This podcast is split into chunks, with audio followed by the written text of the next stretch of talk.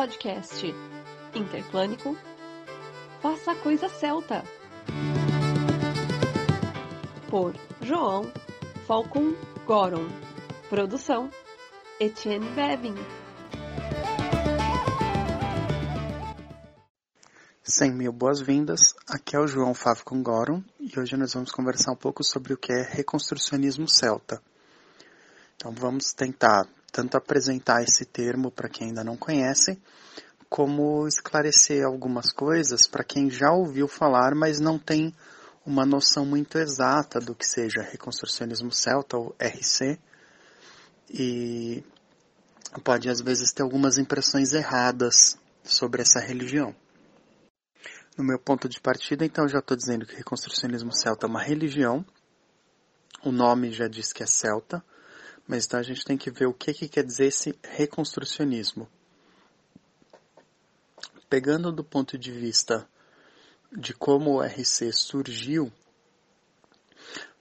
por volta da década de 80 do século passado, né, 1980, existiam muitas pessoas, muitos pagãos, que estavam envolvidos com a espiritualidade celta, né, estavam envolvidos com o culto aos deuses celtas de alguma forma, mas que não estavam satisfeitos com os grupos druídicos que existiam e as outras religiões que trabalhavam com os deuses celtas de alguma forma, como por exemplo a, a Wicca, que é uma forma de bruxaria, que trabalha é, é muito comum, né? Existem muitos wicanos que trabalham com deidades de panteões celtas, mas é uma outra religião, né? É, mas normalmente a gente pode, poderia dizer isso não é não é demérito, é só outra visão, outro caminho de mundo, né? Outra religião. Mas a gente poderia dizer que a Wicca trabalha com os deuses celtas inseridos numa matriz da Wicca, né? porque a Wicca, na sua natureza, é uma religião eclética. É, em contrapartida, a maioria das ordens druídicas que nós tínhamos no século XX eram iniciáticas, é, eram grupos com foco iniciático em bardos, vates e druidas, como eu comentei em alguns podcasts anteriores. Então, parte da, dessa comunidade que trabalhava com a religião celta começou a questionar é, referente a, a necessidades que eles não viam atendidas por isso. Por exemplo, o culto doméstico, que era uma coisa deixada um pouco de lado, é, ou qual é o papel da pessoa comum. Por quê? Porque a sociedade celta, as sociedades celtas eram tribos, eram sociedades em que você tinha um grupo grande de é, camponeses, fazendeiros, né?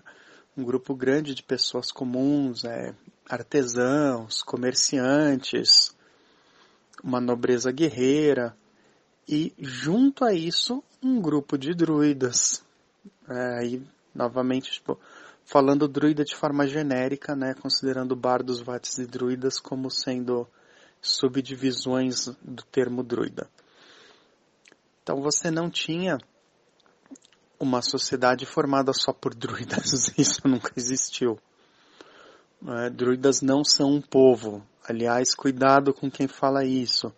Isso foi uma noção muito, muito errada do século XIX, por exemplo, acho que não só do XIX, mas se difundiam em, entre algumas ordens esotéricas no século XIX falar que druidas eram um, um, um povo que viveu em meio aos celtas, né, um povo descendente de Atlântida, de Lemúria, ou existem grupos até hoje que falam que os druidas são descendentes de alienígenas, e etc. Não, gente, druidas eram um grupo especializado dentro da sociedade celta. Da mesma forma que um ferreiro é um artesão especializado, o druida, ele, a especialização dele era esse sacerdócio filosófico é, em muitos casos também o, o domínio da medicina, da, da história natural, mas ok. Eu estou talvez divagando um pouco, mas é que eu estou tentando mostrar o cenário que existia. Então, assim, se você tinha essas pessoas normais que não eram druidas, mas hoje eu sinto uma ligação com os, os deuses celtas, com panteão que seja, irlandês, galês, é, gaulês, mas eu não quero ser sacerdote, eu não tenho vocação para isso, sabe? Esse não é o meu caminho. Bom, e o reconstrucionismo celta foi quem um, foi o, um dos lugares onde essa pergunta foi levantada. Retomando na década de 80, então esse grupo de pessoas que trazia essas outras, esses outros questionamentos começou a conversar e, e a desenvolver novas práticas, né, desenvolver algo que era diferente da Wicca, diferente do druidismo, e na década de 90, isso recebeu o nome de reconstrucionismo celta, que foi uma, foi uma derivação em cima de um termo reconstrucionista pagão, que já havia aparecido antes, no, no final da década de 70, e parte então dessa noção de recon, né, de reconstrucionismo. O que, que é isso? Então a gente precisa separar esse termo do, do que ele não é. Reconstrucionismo envolve analisar como era a religião no período histórico e para o que ela poderia ter evoluído hoje em dia. Envolve um resgate de práticas, técnicas e crenças, mas dentro de um bom senso. Acima de tudo, o reconstrucionismo não é reencenação, né? separar então do reenactment, que é uma prática de você é, se vestir como personagens históricos ou como uma cultura histórica é muito comum nos Estados Unidos, por exemplo, aquelas reencenações de batalhas da, da guerra de independência deles ou do, da guerra civil. Então, reconstrucionismo não é reencenação, reenactment. Não tem a ver necessariamente com você se vestir como alguém daquela época. É, não é uma recriação no sentido de você buscar viver como se vivia naquela época, não é uma recriação da sociedade celta com os valores estritos que ela tinha naquela época, porque vamos lembrar, a sociedade celta era é, várias tribos celtas eram caçadores de cabeça, tinham escravos, é, viviam em uma outra época, a idade do ferro, né, para gente, para usar uma classificação possível, viviam numa outra época que muitas das práticas que eles faziam não tem mais sentido para nós hoje. Então a gente não vai recriar uh, o jeito de vida deles, esse modo de vida, para aí dizer que estamos vivendo a religião. Não. A questão então é trazer a religião de volta para os dias de hoje. Como ela teria evoluído numa forma funcional de sociedade. Em suma, como ela poderia ter se desenvolvido se ela não tivesse sido interrompida. Isso muitas vezes envolve o resgate de práticas, mas não é uma transposição do que era naquele período para hoje é um, uma análise crítica, um resgate crítico. Esse aspecto de análise crítica muitas vezes acaba levando a algumas noções errôneas por parte de quem é, desconhece o reconstrucionismo celta. Né? Eu já incorri em algumas delas no passado. Então, um exemplo é a visão de que o reconstrucionismo celta ele não é uma religião, mas ele é um método e que bastaria você estar tá seguindo, ah, você tem um grupo druídico com essa estrutura de bardos, vatos, vates e druidas, essa estrutura hierárquica, iniciática e tal, mas como você se baseia também na pesquisa histórica, na arqueologia, vai atrás do, dos estudos da área, então você estaria automaticamente praticando reconstrucionismo celta. E não é exatamente isso. É. Para a gente tratar de reconstrucionismo celta, questões como iniciação e hierarquia hum, são colocadas em segundo plano, né? porque o reconstrucionismo celta ele não tem a mesma estrutura de ordens que o druidismo normalmente tem. Então, você tem que ter esse aspecto do culto doméstico, ou, quer dizer, você pode ter esse aspecto do culto doméstico, não que seja obrigatório, mas é uma coisa é, muito forte, né, muito presente. Então, você tem essa questão de outros papéis. Então, uma pessoa que é, é chamado de de artesão, cultivador, é, vários outros nomes, que seria essa pessoa que encarna o caminho basicamente do devoto.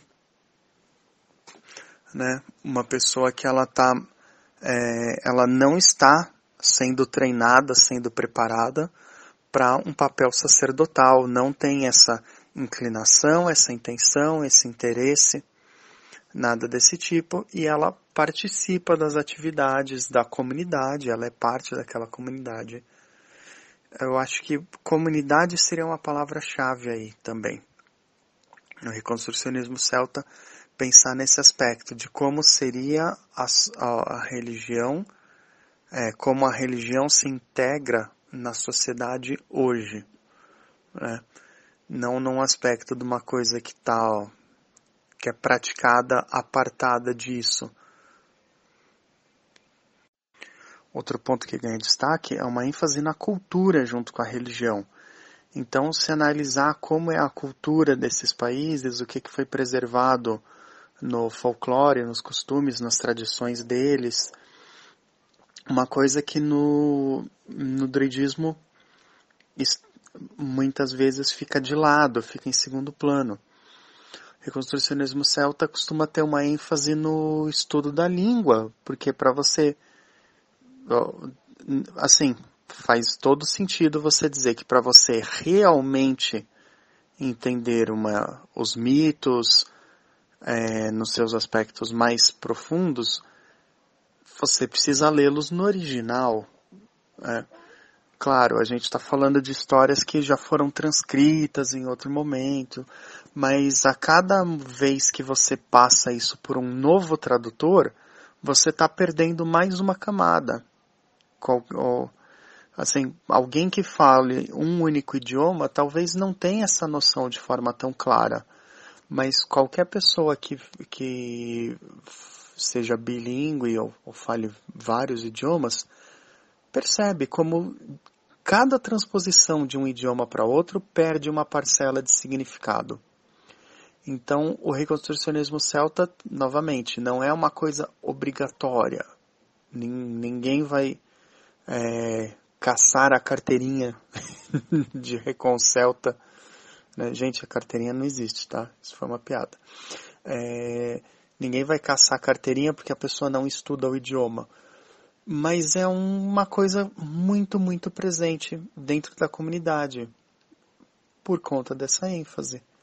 É, você realmente ir atrás desse conhecimento na fonte. Então, essa ênfase no, no estudo baseado em história, arqueologia, é, no estudo dos costumes da comunidade,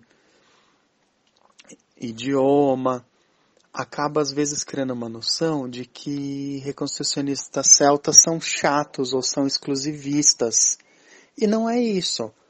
É questão de que você pode ter formas mais ou menos ecléticas de encarar uma religião. E o reconstrucionismo, por definição, ele não é eclético. Então, uma, um grupo druídico, uma ordem druídica, pode trabalhar com panteões celtas diferentes, alternando eles, por exemplo. Um recon, uma pessoa recon, normalmente se foca em um panteão. Tá? Por quê? Porque também essa estrutura né, de, de religião, ela sempre foi mutável. Então, para você fazer um estudo histórico, você tende a traçar um recorte de um determinado período, de um determinado lugar. Enquanto, como eu falei, das características que separam o druidismo de Recon, uma ordem druídica pode tranquilamente considerar que os mil anos de história do druidismo, e aí eu estou colocando mil anos considerando século V antes, que é quando a gente tem as menções gregas aos celtas e druidas, até o século V depois, né, com a cristianização da Irlanda. Então, considerando mil anos, considerar toda a área geográfica e fazer de conta que tudo isso era uniforme. E não, não é. Então, o reconstrucionismo celta ele não lança mão dessa pretensa uniformidade que na prática não existiu. Ele vai focalizar melhor a lente né, e não vai então partir para um, um ecletismo ou para um sincretismo, né? Tipo, ah, todos os nomes de Bridget, todos os diferentes nomes que a gente pode traçar como sendo é, de alguma forma relacionados a deusa Bridget, né? Então, temos Brid na Irlanda, Brigindo, Brigantia, é, todas são a mesma deusa. Hum, não, né? Cada lugar e cada período tem as suas especificidades. E é exatamente isso que o Recon trabalha. Então, vou focar nessa especificidade aqui. Se você tem o, se essa prática é associada apenas com a galha e eu sou um recon gaélico, né, gaélico com foco na Irlanda, então essa prática da galha, ela pode me ensinar ela pode ajudar a preencher alguma lacuna, se, se houver, e lacunas normalmente há, mas eu não vou sincretizar. Não vou tratar tudo como se fosse automaticamente equivalente. Agora, isso não quer dizer que as práticas sejam escritas na pedra. Pelo contrário, um conceito muito importante em reconstrucionismo.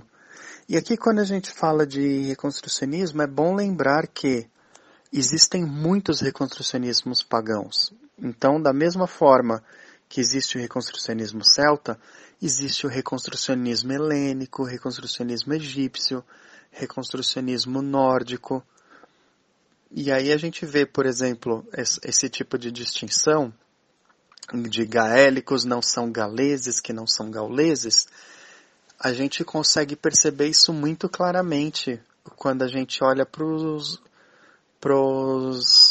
reconstrucionistas de diferentes grupos germânicos. Porque o reconstrucionismo saxão é uma coisa, nórdico é outro, o, o germânico com foco continental, né? Na Alemanha mesmo é outra coisa. Então, a mesma menção que eu fiz em relação a Bridget é uma questão que você vai ter em, relação a, a Woden versus Odin. Não são o mesmo Deus. Por quê? Porque cada um tem características específicas de acordo com o período e, a, e o local em que ele foi cultuado mas eu me atropelei aqui. Então, o que eu ia dizer, as tradições não são escritas na pedra. Uma coisa que é valorizada no reconstrucionismo, ou que é respeitada no reconstrucionismo, é a noção de gnose, Gnose entendida como um conhecimento sobre o sagrado que é transmitido numa experiência pessoal, né, numa experiência particular de contato com os deuses.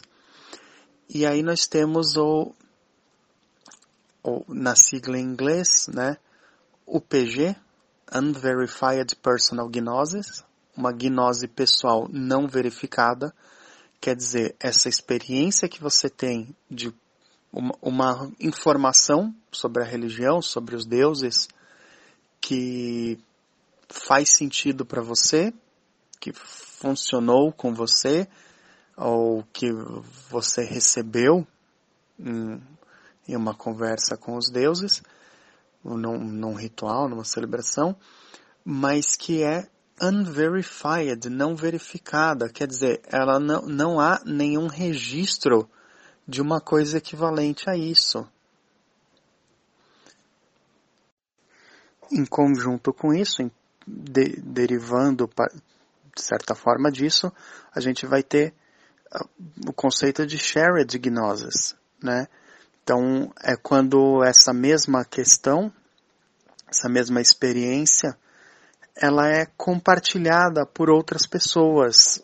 Normalmente não de, ah, aconteceu assim comigo, eu comentei com, com meus amigos e daí é, quando eles foram fazer aconteceu igual.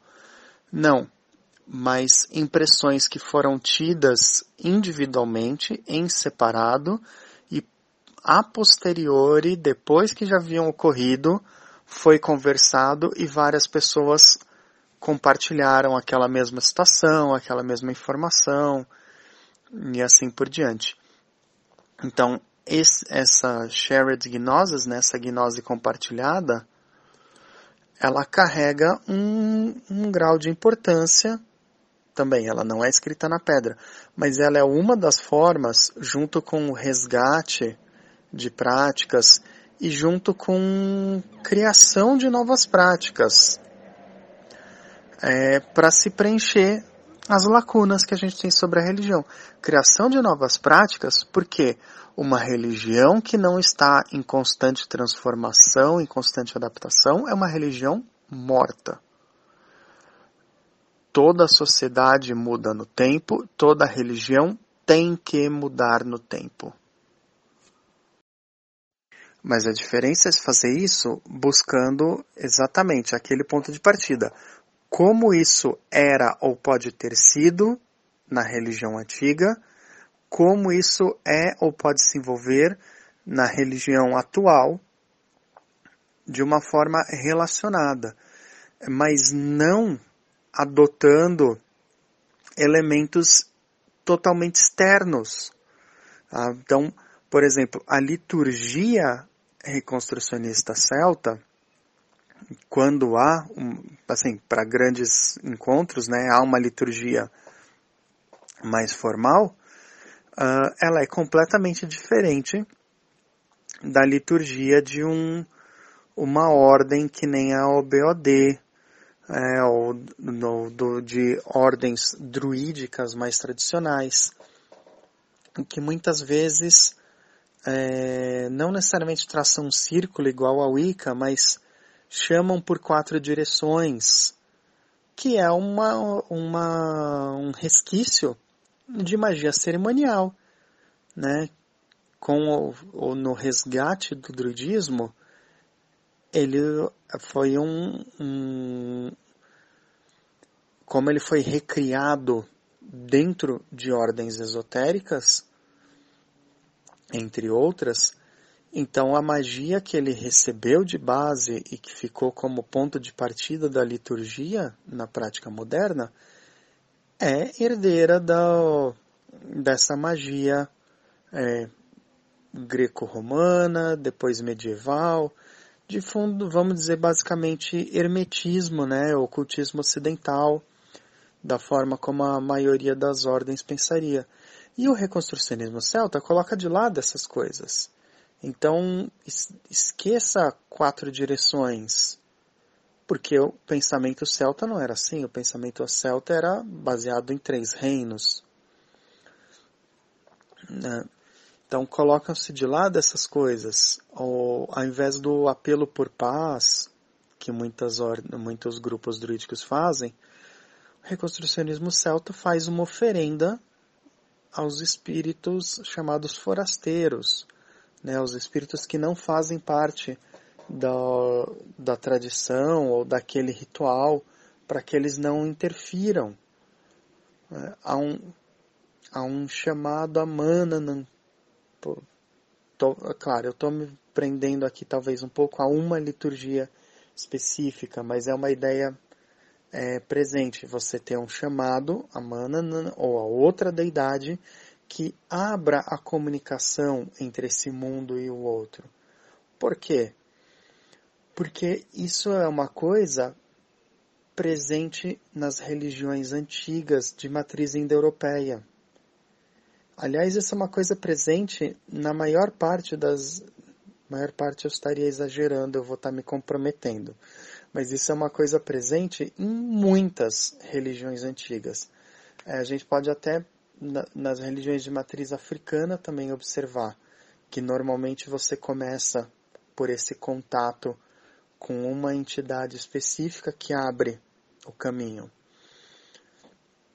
E isso também era entre os, os gregos, entre os romanos, entre os germânicos, e aí sim, analisando todo esse panorama, se coloca que provavelmente a religião celta também partiria dessa base, de você abrir a, sua celebração com esse contato, né, com essa oferenda para alguém que permita essa comunicação. Mas isso é feito o quê? Pensando como isso pode realmente ter ocorrido numa matriz celta né, e retrabalhando essa prática. Não é então um, um copiar e colar, né, olhar o que o vizinho está fazendo e copiar, mas é um repensar. Bom,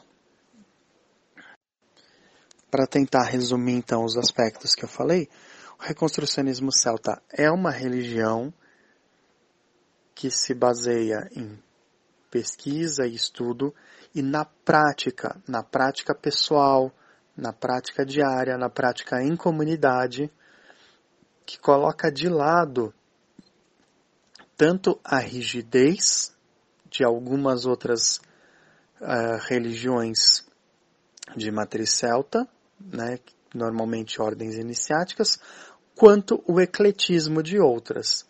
Então, nesse caminho que não é eclético, mas que não é hierarquizado, iniciático, é o, apoiado por bastante, bastante, não só estudo, né, bastante prática, mas apoiado por essa matriz cultural, tá, por uma visão que olha com carinho, olha com atenção para a matriz cultural celta, aí é onde o reconstrucionismo celta se desenvolve. Tudo que eu falei e muito mais, vocês vão encontrar em, em detalhes num documento chamado CR FAQ, FAQ FAQ mesmo, que é o das perguntas mais frequentes, né? O, então esse documento CR FAQ é, em, foi feito na época pelo por algumas lideranças do reconstrucionismo celta como um, uma declaração de o que que a religião era e não era, esclarecimento. É realmente um FAQ, então vocês vão encontrar perguntas que, que eu não tenha né, respondido, né, temas que eu não tenha tocado, mas que provavelmente apareceram aí na cabeça de vocês sobre isso. E esse texto, esse texto longo, né, esse questionário, ele foi integralmente traduzido para o português. Então, se vocês procurarem CR FAC Brasil, vocês vão encontrá-lo e é uma fonte riquíssima de, é, de base, né, de ponto de partida para se falar em reconstrucionismo celta, para se partir para o estudo desse tema. Bom, eu vou ficando por aqui, porque, como sempre, eu já falei muito. Na próxima semana, a gente vai conversar um pouco sobre as mulheres celtas.